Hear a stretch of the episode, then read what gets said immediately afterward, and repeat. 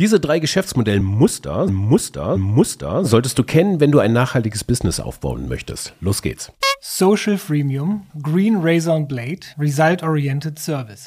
Was? Hä? Design Oriented Razor Freemium? Was ist das denn? Können wir nochmal langsamer bitte?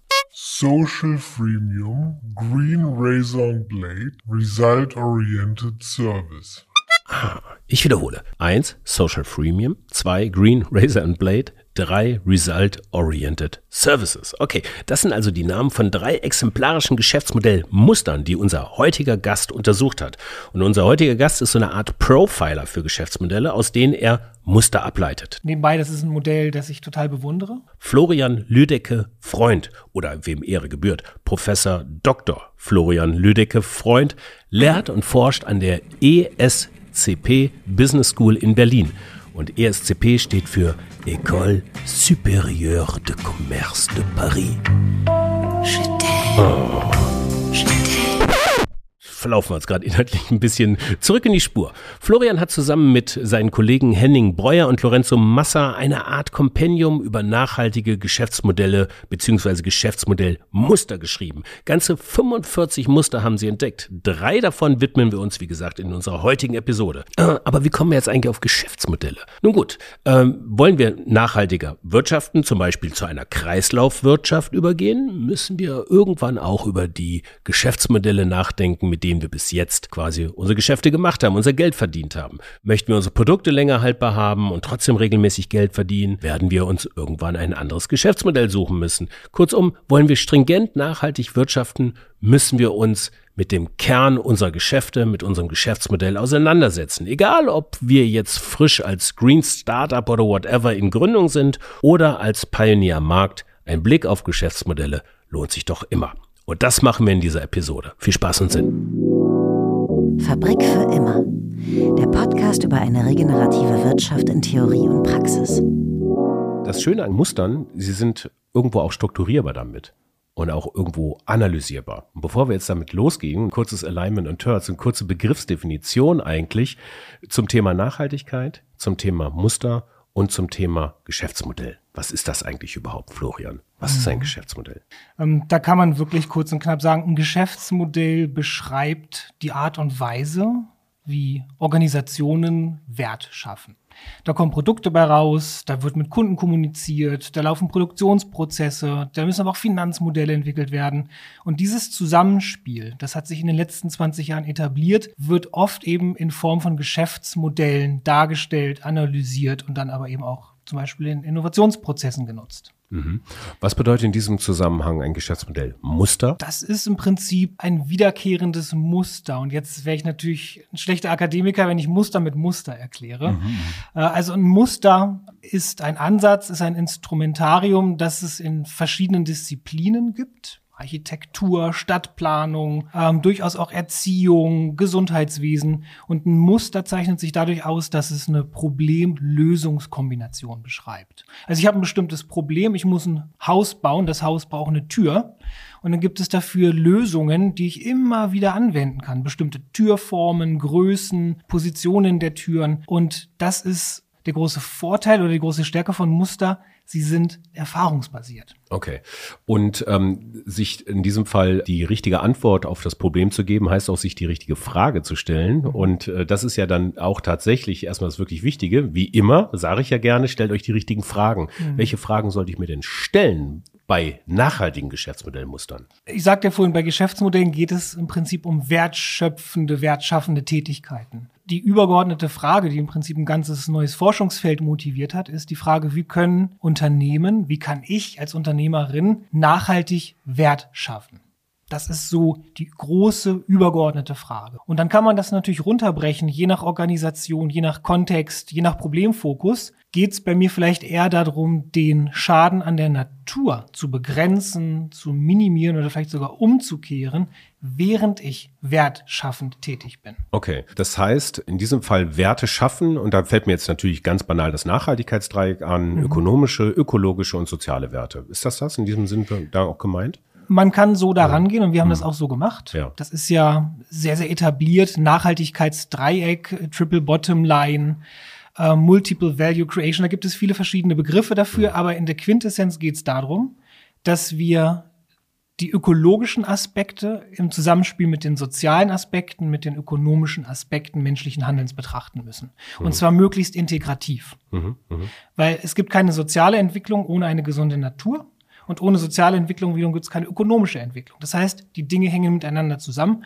Und das ist seit langem, langem bekannt und wurde zum Beispiel sehr, sehr deutlich 1987 im Brundtland-Report auch entsprechend dargelegt. Okay, okay. Du forschst seit vielen Jahren im Ja. Bereich Geschäftsmodellentwicklung und bist unser Mann, wenn es darum geht, heute mal Geschäftsmodellmuster herauszufinden. 45, keine Sorgen, werden wir jetzt nicht durchgehen. Ich kann euch aber dieses tolle Buch ans Herz legen, ist in den Shownotes verlinkt, Sustainable Business Model Design. Wir haben es beide aufgeschlagen, also ich habe es aufgeschlagen, du noch nicht. Was fällt dir denn sofort ein? Bei welchem Geschäftsmodellmuster hast du am meisten Spaß gehabt? Wir könnten zum Beispiel über Result-Oriented Service einsteigen. Ja, dann Um das, um das jetzt nicht bei diesen englischen Begriffen zu belassen, also Result-Oriented Service auf Seite 236 Danke, Chef. gerne.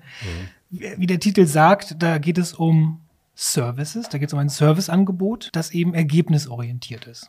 Das wäre sozusagen die deutsche Übersetzung des Titels. Und ich finde dieses Muster deshalb besonders spannend, weil da sehr, sehr viel zusammenkommt. Also zum Beispiel, und das ist aus Nachhaltigkeitssicht sehr wichtig, durchaus eine komplette Umstellung der, der Logik, mit der ein Unternehmen agiert.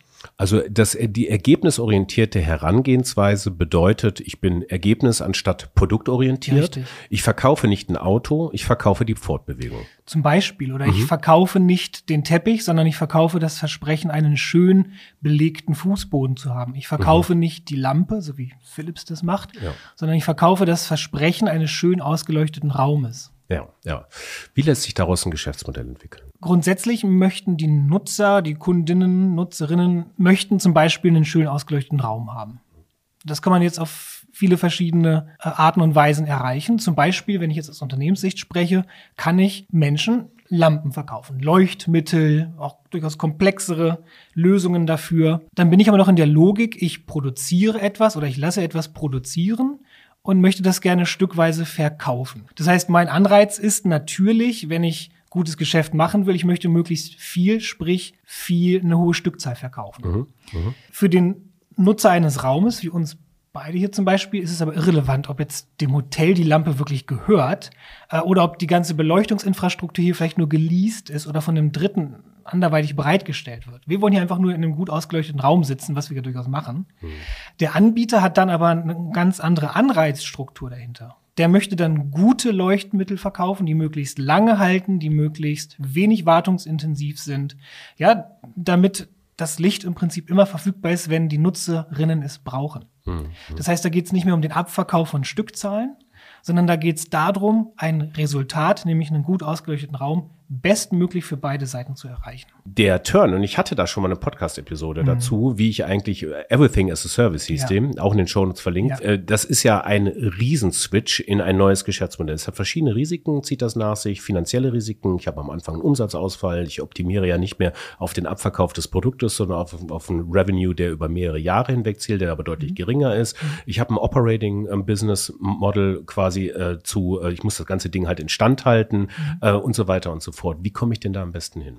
Als Unternehmen muss ich erstmal identifizieren, ob ich denn tatsächlich diesen Switch machen kann. Bieten sich die Produkte, die ich habe, überhaupt an, quasi eine Grundlage für ein Serviceangebot zu sein? Hier vor mir liegt ein Kugelschreiber. Damit wahrscheinlich eher nicht. Aber sowas Komplexes wie hier eine Beleuchtung, eine Gebäudebeleuchtung oder ein Fußbodenbelag oder durchaus auch Mobilität, da bietet sich das eher an. Das heißt, wo die Produkte eine gewisse Komplexität haben. Und das kommt noch dazu, wo eine gewisse Nutzungsdauer erwünscht ist, erwartet wird. Und dann muss im Prinzip erkannt werden, verstanden werden, ob aus Nutzersicht, aus Kundinnensicht das möglich ist, denkbar. Was wir jetzt gerade sehen, zum Beispiel in einer Stadt wie hier in Hamburg, wir nehmen heute hier in Hamburg auf, wir haben ein wahnsinnig großes Angebot an Carsharing, diese kleinen E-Scooter, aber auch Bike-Sharing und so weiter und so weiter. Und man sieht ja, wie gerade die jüngeren Menschen das mehr und mehr nutzen. Das heißt, da ist auf, auch auf, auf Nutzerinnenseite ist auch sozusagen das Verständnis da, dass man Mobilität ganz unterschiedlich erreichen kann. Und nicht, so wie ich das früher gelernt habe, auf dem Dorf, das Erste, was man mit 18 macht, ist, man sieht irgendwie zu, dass man ein Auto kauft. Wir beobachten da vielleicht auch einen gewissen Wechsel, gerade auch im, im urbanen Kontext, würde ich sagen, was sowas wie Mobilität angeht. Hm. Du hast es ja gerade anklingen lassen, Result-Oriented Services könnte eher für Produkte oder ähm, Unternehmen interessant sein, die einen gewissen Komplexitätsgrad im Hardware-Bereich jetzt ja. in ihren Produkten haben. Ja. So, ähm, kannst du mir da mal ein Beispiel nennen? Du hast jetzt ein, zwei Sachen ja schon genannt, ja. Ähm, Interface, ähm, Bodenhersteller, aber ihr habt da ja auch in dem Bereich geforscht und diese Beispiele aufgetan. Erzähl mir vielleicht mal ein bisschen was aus der Praxis darüber. Also das klassische Beispiel sind die sogenannten ESCOs, also Energy Service Companies. Mhm. Das habe ich selbst miterleben dürfen damals an der Leuphana, an der ich studiert habe, promoviert habe, als im Zuge einer Sanierung in, sich die Hochschule entschieden hat, die Wärmeinfrastruktur, die Energieinfrastruktur insgesamt in die Hände von Dritten zu geben. Und da gibt es dann Anbieter, die bieten dann im Prinzip die Komplettlösung an. Das kann beinhalten, dass sie die die Wärmeinfrastruktur bauen und auch die Wärmelieferung mit anbieten. Dass sie im Prinzip alles einrichten, was man für, für Elektrizitätsnutzung braucht und eventuell sogar noch einen Elektrizitätsvertrag mitbringen. Das heißt, für den Abnehmer, in dem Sinne dann der Liegenschaftsinhaber, der Liegenschaftsbetreiber, die Universität, die haben dann vertraglich zugesichert bekommen, es gibt eine gewisse Raumtemperatur, ganzjährig, zuverlässig. Es gibt natürlich immer Strom, wenn er gebraucht wird und, und, und, und, und. Das führt dann natürlich auf Seiten des Anbieters dazu, ähm, dass ganz intensiv nach Effizienzgewinnen gesucht wird. Mhm. Wo dann auch durchaus überlegt wird, in die Architektur vielleicht sogar einzugreifen, indem man mhm. vielleicht sogar auch stärker äh, natürliches Licht nutzt, was dann keinen Strom verbraucht, mhm. um dann insgesamt die Energieeffizienz zu erhöhen. Mhm. Mhm. Und ähm, für wen eignet sich denn sowas gar nicht? Ich glaube, die Frage ist eher für welche Produktkategorien. Mhm. Weil ich meine, wir machen ja im Privaten durchaus auch schon Gebrauch von solchen Modellen. Im B2B-Bereich geht sicherlich noch sehr viel mehr, weil rund um Liegenschaften zum Beispiel, wir hatten das Thema Energie, Licht, Bodenbelag. Äh, man kann das vielleicht auch sogar so weit spinnen, dass man sagt, ein Gebäude ist für mich äh, nicht ein Gebäude, sondern eine Plattform, auf der viele verschiedene Dienstleister aktiv werden können. Mhm. Und ich bringe die alle zusammen. Die Lichtleute, die Energieleute, die Möbelleute und, und, und, und, und. Ich glaube, im B2B-Bereich, wo man häufig Infrastrukturen hat, häufig Hardware hat, ich glaube, da bietet sich das vor allem an. Und da beobachten wir das ja auch, dass es dort passiert. Mhm. Was hat es denn jetzt quasi auch mit Ressourceneffizienz zu tun. Also äh, jetzt ist ja nicht jedes ähm, result-orientierte äh, Geschäftsmodell auch gleichzeitig im ökologischen Sinne nachhaltig. Äh, vielleicht ein Beispiel, wie es result-orientiert ist und nicht nachhaltig. Fällt dir da was ein zu? Rebound-Effekt. Also mhm. Im Prinzip die Überkompensation der, der Effizienzgewinne. Das mhm. ist hier das Thema, das ist hier das Schlagwort. Mhm. Ähm, ich kann natürlich über ein Energiemodell kann ich natürlich eine Liegenschaft sehr effizient versorgen. Und ich als Versorger habe das Incentive, alles möglichst effizient anzubieten, wenn ich zum Beispiel einen festen Preis bekomme. Mhm. Dann versuche ich natürlich im Rahmen dieses Preises, dieses Umsatzes auf meiner Seite die Kosten zu senken. Und das passiert unter anderem dadurch, indem ich Ressourcenverbräuche senke. Das heißt, da hätten wir im besten Falle ein Zusammenspiel aus Serviceangebot und reduziertem Ressourcenverbrauch. Mhm, mh. Wenn es jetzt aber dazu kommt, dass in Summe mehr verbraucht wird, weil sich jetzt die Nutzer zum Beispiel denken, ist ja toll, ich habe eine Flatrate sozusagen, ich lasse mhm. jetzt 24-7 das Licht an. Mhm. Das kann zu Rebounds kommen. Also das mhm. Nutzerverhalten kann sich auch dahingehend ändern, dass es weniger effizient wird. Mhm. Mhm. Das heißt, da ist keine, keine Garantie drin, dass solche Modelle immer nachhaltiger oder immer ökologischer sind. Mhm. Wir müssen also die Rebounds fest im Blick haben dabei. Okay, du hast die Rebounds fest im Blick, ich habe die Zeit wiederum fest im Blick und komme mal direkt zum nächsten Geschäftsmodell, Razor and Blade, also für Dumme wie mich, Rasierer und Klinge. Ich würde das jetzt mal so in einfachen Worten übersetzen. Der Rasierer wird mehr oder weniger verschenkt und das Geschäft, das Geld mache ich mit dem Verkauf der Klingen. Andere Beispiele wären zum Beispiel Drucker. Also einen Drucker kann ich relativ günstig kaufen, die Druckerpatronen wiederum nicht. Oder Kaffeekapseln wäre auch so ein Thema. Die Kaffeemaschine bekomme ich relativ günstig erworben, aber die eigentliche Kohle mache ich mit den Kaffeekapseln. Lieber Herr Professor, vielleicht erzählen Sie uns das mal in klügeren Worten. Was bedeutet denn Razor and Blade? Razor and Blade bedeutet A, ich habe ein modulares Design mhm. und B, ich habe ein differenziertes Preismodell, wo ich die Leute versuche, zu ködern, indem ich den Rasierergriff günstig anbiete oder eine Kaffeemaschine günstig anbiete, um dann darüber ein Login zu schaffen. Also ich mhm. möchte die Leute festhalten sozusagen, weil du möchtest ja nicht jede Woche eine neue Kaffeemaschine kaufen. Ja, ja. Wenn, wenn das mhm. Teil einmal im Raum steht, wirst du immer schön brav diese eine bestimmte Kapselsorte nachkaufen. Ja. Und damit sichern sich Unternehmen, die Razor Blade anbieten, einen relativ starken Umsatzkanal. Okay. Also wir sind ja hier in der Theorie und Ausnahmen bestätigen die Praxis, keine Frage. Aber es ist also in meiner Welt würde es den Anreiz geben, vom Unternehmen und dem Hersteller zu sagen, ein langlebiges Produkt zu bauen, was ja schon mal gut wäre. Ist das nicht irgendwie auch so ein klassisches Geschäftsmodellmuster für Software? Das heißt, ich installiere mir einmal irgendwie so eine Basissoftware und komme dann immer über Updates, die das weiter aktualisiert und funktionsfähig zu halten. Ja, funktionsfähig oder ähm, seit längerer Zeit sind ja App Stores auf unseren Ja. Tablets und Smartphones ganz gängig. Ich habe so noch nie gesehen, aber jetzt, wo du sagst, im Prinzip schon. Also mein, mein Smartphone ist sozusagen der Rasierergriff. Und je nachdem, worauf ich gerade Lust habe, kaufe ich mir dann diese oder jene App irgendwo noch dazu. Ja. Und damit macht dann der Anbieter, der eventuell sogar auch das Smartphone mir angeboten hat, vielleicht noch Umsätze eben über dieses, dieses Nachkaufen der Apps, Ja. wodurch, wodurch mein, mein, mein Smartphone noch interessanter wird als Ja, Gerät. ja. Ne? Ist das denn wirklich nachhaltig im ökologischen Sinne? Das ist ja wieder so eine Akademikerantwort. Es kommt darauf an. Also wir waren ja jetzt noch beim, beim klassischen Razor und Blade ähm, und wir haben das ja äh, anders interpretiert als Green Razor und Blade. Und, und du fragst jetzt natürlich zu Recht, wo kommt denn das Grün sozusagen daher? Eins meiner Lieblingsbeispiele ist ähm, SodaStream. Darf ich Markennamen nennen? Ja, ja, in diesem Fall schon. Okay.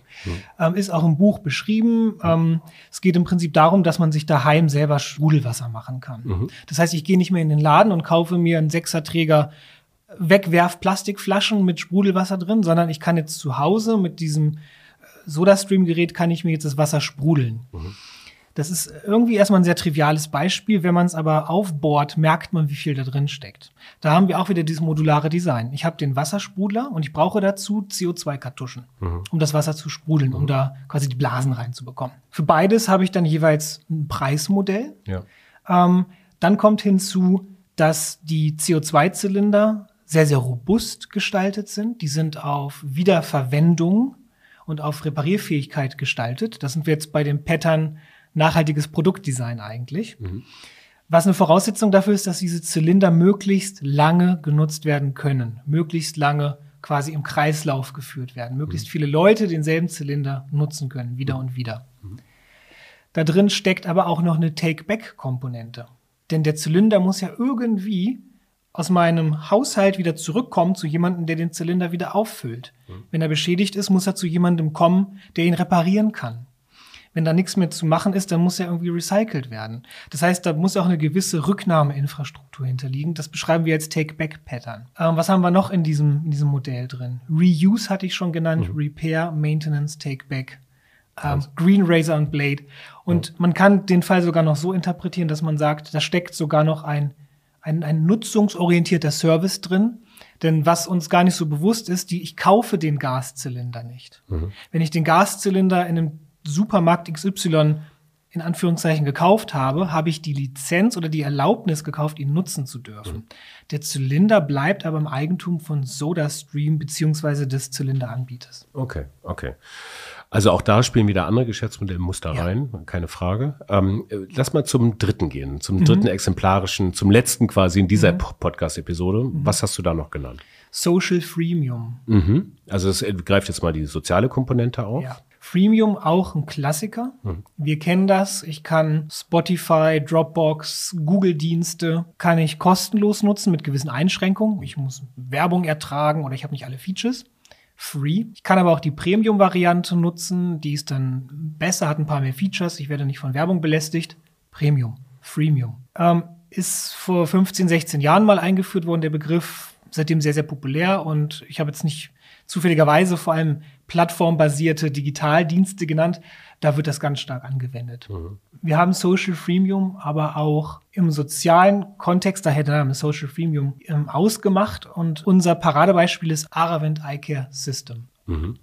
Das handelt sich um eine indische Klinik für Augenmedizin und die gibt es seit über 40 Jahren, seit den frühen 70ern. Es geht im Prinzip darum, Menschen, die keinen Zugang zu augenmedizinischer Versorgung haben, weil sie das Geld nicht haben, weil sie die Versicherung nicht haben oder weil sie einfach irgendwo im ländlichen Raum leben, denen halt augenmedizinische Versorgung zukommen zu lassen. Und die Freemium-Idee hierbei ist, dass den Patienten es freigestellt ist, entweder zu zahlen und dann bekomme ich meine augenmedizinische Behandlung mit so ein paar Annehmlichkeiten drumherum.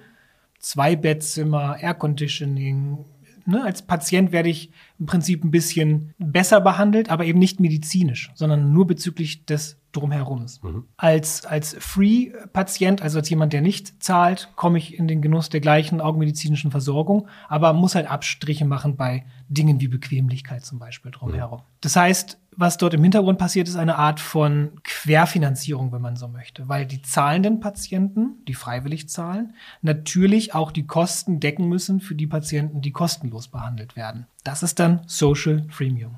ist doch ein bisschen so wie das Versicherungsmodell angewandt von guten und schlechten Risiken auf viel breiterer Basis irgendwie, auf so Impact-orientiert, oder? Aber so, so funktionieren doch auch Versicherungen eigentlich, oder?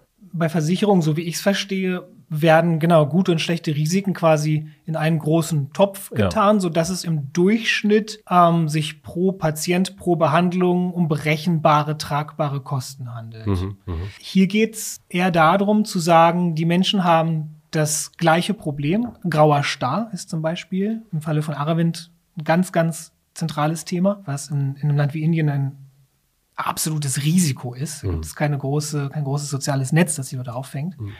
Alle haben das gleiche Problem, aber sie haben nicht die gleiche Möglichkeit dafür zu zahlen. Und da wird dann eben differenziert. Ich, ich sehe das noch anders als das Versicherungsmodell. Mhm, mh. Der Mechanismus, klar, bei der Versicherung, wir legen alle das Geld in einen gemeinsamen Topf und teilen das hinterher sozusagen. Ja. Hier ist es aber tatsächlich so eine Querfinanzierung von circa 50 Prozent zahlenden Patienten hin zu 50 Prozent nicht zahlenden Patienten. Okay, gut. Result-Oriented Services, Green Razor and Blade und Social Freemium. Drei exemplarische nachhaltige Geschäftsmodellmuster, die wir hier besprochen haben. So im letzten Abschnitt hier nochmal ganz kurz eine Kritik oder eine kritische Würdigung dessen. Was ist denn hier da jetzt eigentlich komplett wirklich nachhaltig dran irgendwo? Also es ist ja alles lässt sich ja irgendwo challengen mhm. und irgendwo, wenn man sich das jetzt mal gerade anguckt, wir haben eine Hitze, einen Hitzesommer, eine Dürresommer, wir haben eine Klimakrise, so äh, helfen diese Modelle wirklich tatsächlich, um diesem Einhalt zu gebieten oder halt nicht? Kann es überhaupt ein nachhaltiges Geschäftsmodellmuster geben? Ich würde die Frage, vielen Dank, die Frage ist gut und es ist, es ist eine Herausforderung. Mhm. Ähm, meine Sichtweise auf das Thema ist folgende. Es geht nicht darum, ein an sich nachhaltiges Geschäftsmodell zu gestalten, weil das gibt es gar nicht. Genauso wenig wie es eine nachhaltige Organisation gibt. Mhm. Aber es geht darum, Geschäftsmodelle und damit Organisationen zu gestalten, die positiv zu einer nachhaltigen Entwicklung beitragen. Mhm. Das ist nochmal eine andere Betonung. Da geht es im Prinzip um die Befähigung, einen positiven Beitrag zu leisten. Denn wenn ich mir eine Organisation als Ganzes angucke, da findet immer irgendwo, es gibt immer irgendwo negativen Impact. Das lässt sich gar nicht vermeiden. Was, was ich spannend an den Mustern finde, ist, dass es Unternehmensentwicklern, Entwicklerinnen dabei helfen kann, einfach mal auch anders auf die Dinge zu gucken. Ich kann Razor und Blade anwenden, um Umsätze zu maximieren. Ich kann es aber auch anwenden, wie im Falle von SodaStream zum Beispiel, um Umsatzkanäle aufzumachen, die aber einfach cleverer gestaltet sind, weil ich Wege finde, dann über Musterkombination zum Beispiel den Ressourcenverbrauch zu reduzieren. Mhm, okay. Ähm, okay, das ist jetzt auch so ein bisschen Begriffsfindung. Im Endeffekt ist es aber eigentlich auch ganz einfach. Wir verbrauchen als Menschheit 1,7 Erden gerade an Ressourcen, ja. ja, und wir brauchen Geschäftsmodelle, Muster und Geschäftsmodelle, die es uns ermöglichen, wieder eine Erde ähm, zu verbrauchen. Und das Ziel wird halt sein, vor Abpfiff äh, diese Geschäftsmodelle äh, auch entwickelt zu haben. Das ist eine Herkulesaufgabe. Ja, vielen Dank, mhm. dass du das nochmal so ein bisschen mhm. äh, ins Gesamtbild bringst, weil für mich ist wichtig auch zu verstehen, dass ein einzelnes Geschäftsmodell, wie ich es schon sagte, nicht nachhaltig sein kann, nicht 100% nachhaltig. Darum geht es meiner Meinung nach auch nicht. Es geht im Prinzip darum, gemeinschaftlich, im Zusammenspiel mit vielen Organisationen, mit vielen verschiedenen Akteuren insgesamt zu einem nachhaltigen Gesamtsystem beizutragen. Für manche ist das Klimathema der große Hebel, für andere ist Biodiversität der große Hebel, für andere ist das Produktdesign der große Hebel und so weiter und so weiter. Ich finde es sehr, sehr wichtig, dass man nicht alle über einen Kamm schert und zum Beispiel sagt, alle müssen jetzt sofort nur noch CO2 irgendwie in den Blick nehmen. Mhm. Für manche ist CO2 nicht das große Thema, aber irgendwie ist die Tendenz da, sich in so eine Art CO2-Tunnel zu begeben und dann andere wichtige Sachen zu vergessen, wie zum Beispiel die Biodiversität. Da reden wir viel zu wenig drüber, mhm. Während wir von Jahr zu Jahr mehr und mehr Arten verlieren und damit unsere Lebensgrundlage. Ja. Deutliche Worte zum Abschluss. Lieber Florian, ich danke dir für deine Zeit, für das Gespräch. Euch, liebe HörerInnen, hoffe ich, es hat euch Spaß gemacht. Hinterlasst uns gerne eine gute Bewertung bei Spotify oder iTunes und nächsten Donnerstag geht's weiter, wenn es wieder heißt Fabrik für immer. Viel Spaß und Sinn. Ciao. Das ist eine Produktion von F-Frame.